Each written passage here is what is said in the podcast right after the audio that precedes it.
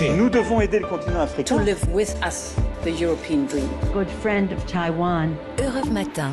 Que se passe-t-il dans le reste du monde aujourd'hui? C'est l'heure de votre revue de presse internationale. Première escale en Algérie. Bonjour Nour Chahine. Bonjour. Alors qu'est-ce qui fait la une chez vous aujourd'hui Nour?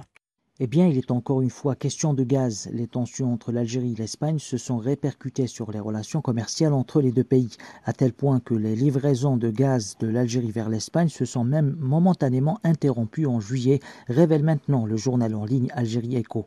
Il ne s'agit pas de volume transporté par gazoduc, mais du gaz livré par méthanier.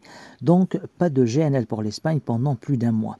Selon le Soir d'Algérie, cela a conduit la société espagnole Naturgy à accepter la révision à la hausse du prix du gaz algérien, l'épilogue de longs mois de négociations d'après le quotidien.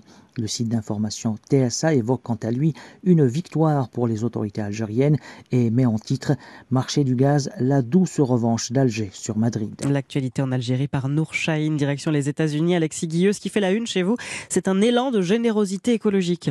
Eh bien, c'est la décision du patron de Patagonia, Yvan Chouinard. Il fait don de son entreprise pour lutter contre le changement climatique, titre le Wall Street Journal.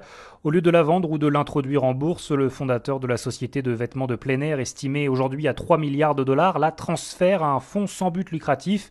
Désormais, tous les bénéfices qui ne seront pas réinvestis dans l'entreprise seront dédiés à la lutte contre la crise environnementale et à la défense de la nature, explique le New York Times. Cette décision inhabituelle représente bien la personnalité d'Yvon Chouinard, un alpiniste excentrique devenu un milliardaire malgré lui. Depuis 50 ans, il a toujours lié son entreprise à la conservation de l'environnement et au militantisme politique, souligne le Washington Post.